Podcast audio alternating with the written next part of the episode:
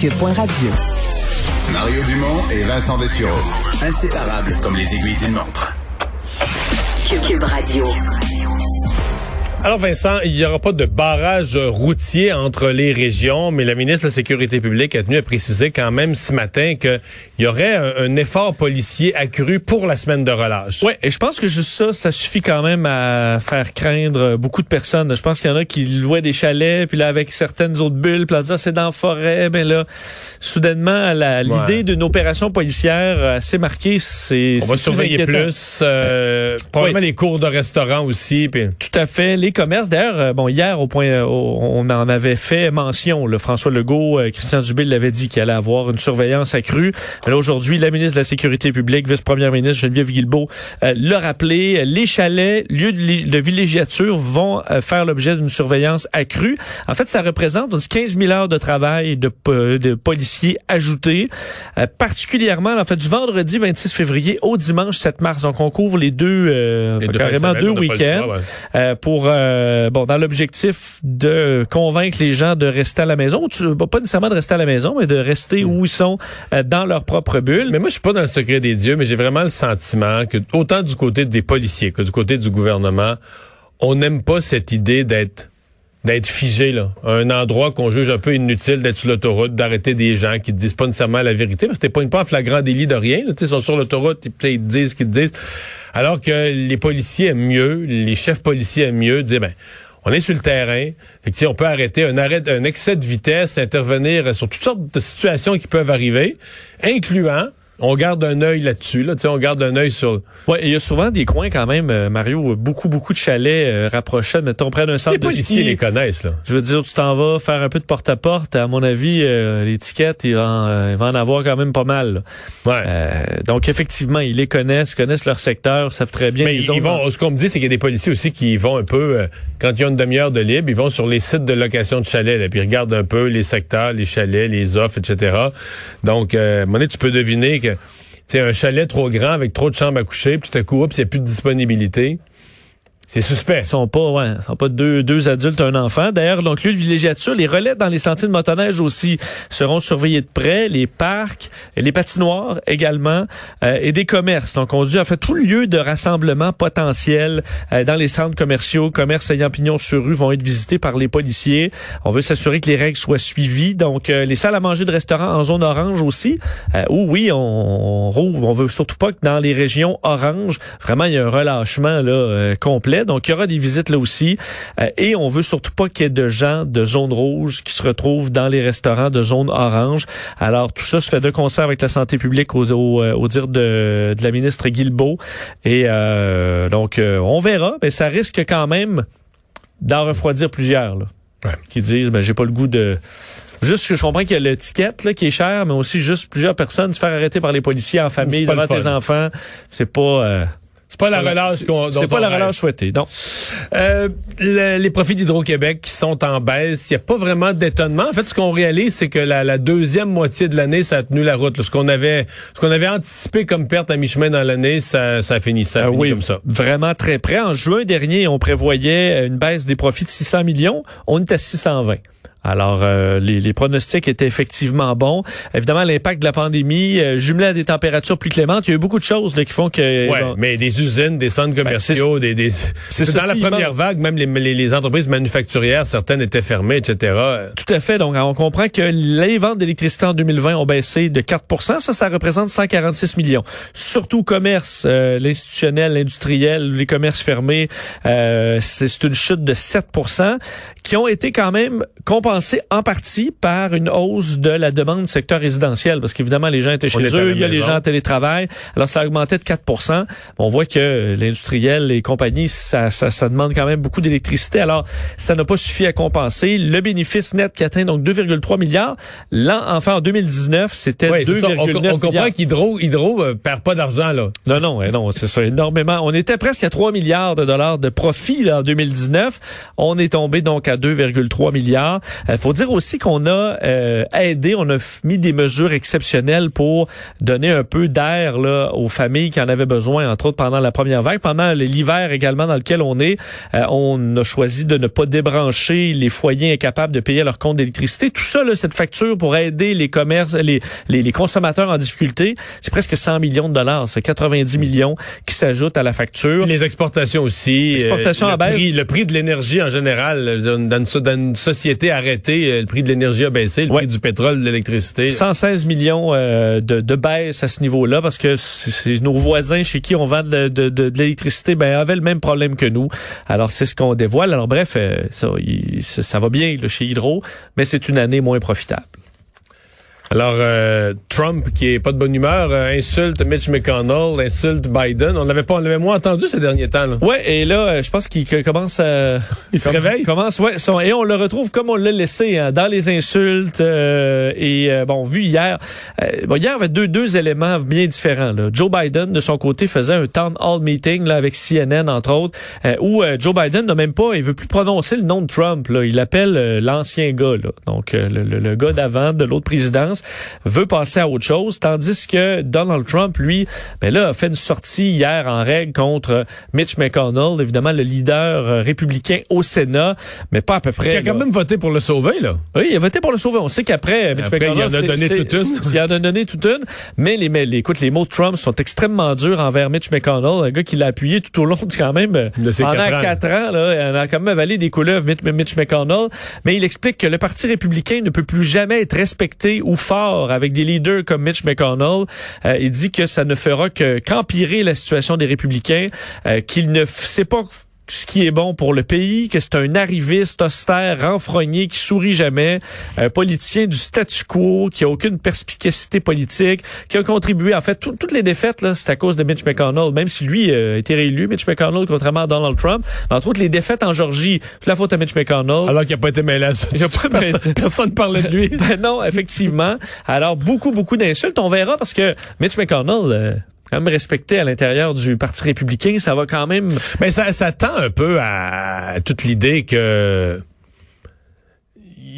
c'est un nouveau parti là, vers le que si Trump s'en va vers quelque chose, soit un nouveau média ou un nouveau parti, mais que le divorce entre lui et le Parti républicain semble consommer. Oui, mais ça montre que quand tu es Mitch McConnell et que tu essaies de de sauver, de pas faire euh, de pas briser ta relation avec Trump, là, tôt ou tard, là, ça pète. Le gars Mike Pence, ça pète. Mec, effectivement, Mike Pence, c'est un très bon exemple. Et on dirait que quand ça pète encore et que t'attends encore plus, là, ça pète le plus. Mike, Mike, Pence a failli perdre sa vie là, dans la, la, les émeutes du, euh, du Capitole. Donc, il n'y a pas de sortie gracieuse avec euh, Donald Trump et on le voit encore aujourd'hui. La météo qui cause des ennuis importants au Texas, puis des débats, puis des chicanes. Là, il, y en a qui, disent c'est de la faute de l'énergie renouvelable, d'autres disent au contraire c'est de la faute du pétrole. Mais là, le fait est qu'ils ont du froid comme ils en ont jamais connu. Il y a des gens qui sont mal pris. En fait, il y a des morts, il y a plus d'électricité. C'est 2-3 millions, plus d'électricité. Oui, encore presque 3 millions euh, de, de Texans qui n'ont plus d'électricité. Et là, ça devient quand même une crise majeure. D'ailleurs, tu le disais, c'est le le, le, le, le, pointage de doigts là, partout. C'est la faute aux éoliennes qui tournent plus, c'est la faute aux panneaux solaires qui, qui ont de la neige dessus. Ou au contraire, les euh, on dit que les, les, les, les, pas les euh, pompes là, pour gaz de schiste, c'est gelé aussi. Euh, les... Tout est pas fait pour le froid. Là. Tout est pas fait pour le froid. Résumé, là. Euh, vraiment, on a de gros, gros problèmes. Et là, au Texas, on est quand même un peu... Euh, la, la, la, la, grille électrique est isolée un peu du reste du pays, de sorte qu'on peut pas juste avoir de l'aide des États voisins. C'est compliqué. Alors, le réseau ne suffit plus, plus au Texas, de sorte qu'on a encore des millions de personnes sans électricité, sans eau dans bien des cas, parce que les tuyaux Les maisons, tout, tout est pas adapté à moins 8, moins 10. Alors, et on voit des images, là, les, les, les, grands glaçons qui, qui descendent du, euh, tu sais, les ventilateurs euh, euh au plafond, là. Intérieur? Intérieur. Ah, les glaçons sortent par ça. Vraiment des dommages majeurs. Dans, je voyais dans des universités également, des résidents qui sont obligés de quitter parce que il y a de l'eau partout, les tuyaux pètent un peu partout. On était vraiment, vraiment pas prêt à ça. Et on a besoin d'aide. Beaucoup de gens qui ont des problèmes de santé, par exemple. On voit les, les pompiers faire des tours pour aller remplir les bonbonnes d'oxygène de ceux qui ont des problèmes pulmonaires, par exemple, parce que ils peuvent pas plus sortir. Euh, dans certains cas, aller à hôpital ou aller ailleurs, c'est compliqué. Les routes, là, ça s'est amélioré. On a repris un peu le contrôle à ce niveau-là, mais les routes sont difficiles. C'est glacé. Les gens ont pas de pneus d'hiver. Vraiment, c'est le chaos. Et là, les politiciens s'engueulent, euh, se, se pointent du doigt. Pas si tu as vu ce maire de Colorado euh, City, ville de 4000 habitants, qui, là, tellement tanné que la population dise, ben, venez nous aider, euh, faites des refuges chauffés pour la population. Il a envoyé promener tout le monde en disant, euh, je, vous- je vous dois rien, la ville vous doit rien, débrouillez-vous. Les, les, euh, C'est toujours bien vu, ça, en période de crise. tout à fait. En fait, il a dit seulement les forts vont survivre, les autres vont périr. Ah. Arrangez-vous. Dieu vous a donné des outils. Allez chercher de l'eau. Trouvez-vous de l'électricité.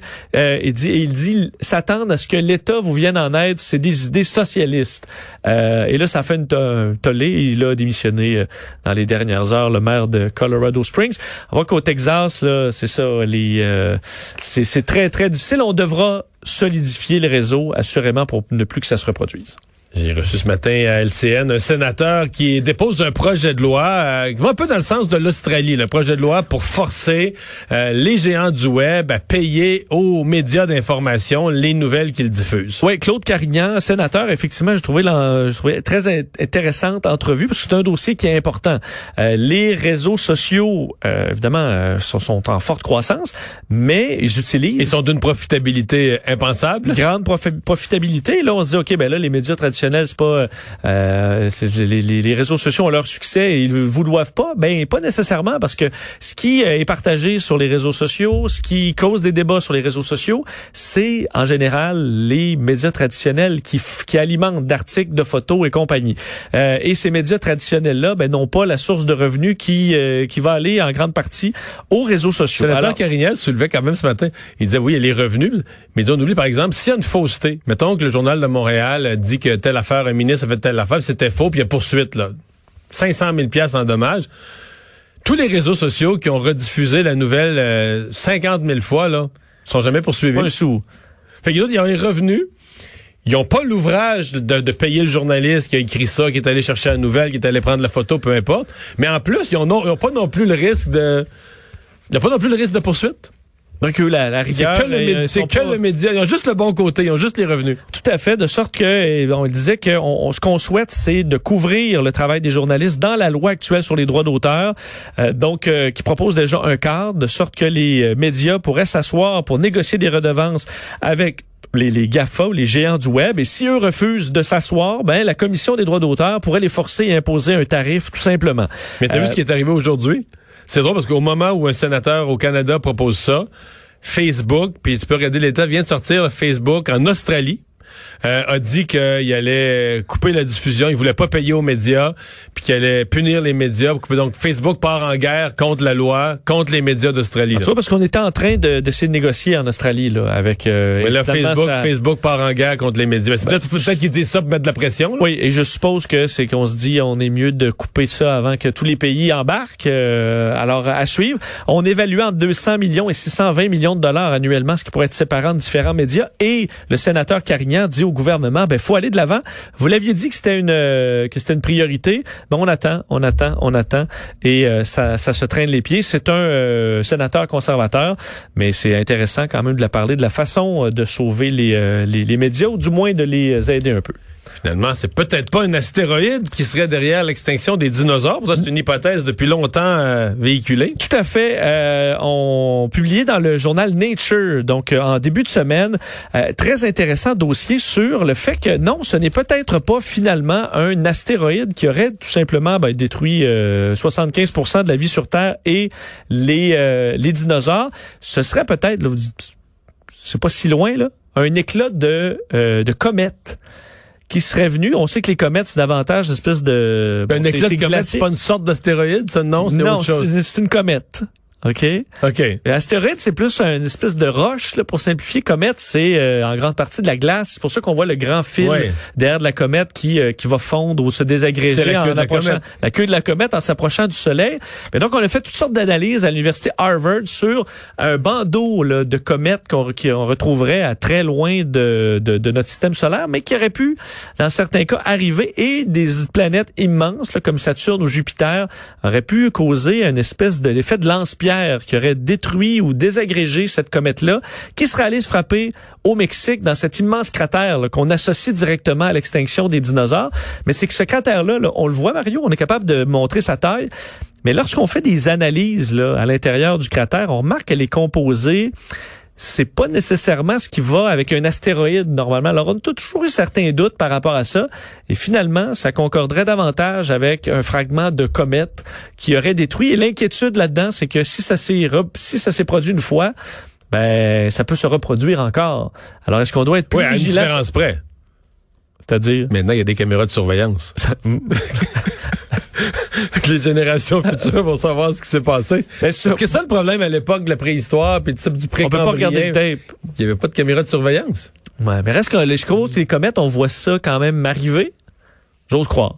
Ouais. On le saurait peut-être. euh, Mais peut-être que les tyrannosaures, ils regardaient ça aussi avec un air euh, Non, c'est éba- donc ébahi. beau. ébahi. médusé complètement. Ouais, je comprends. C'est la dernière chose qu'ils ont vue, par Là, contre. maintenant, il a dit, il me semble qu'elle grossit. Là, Elle il est rendu proche et c'était la fin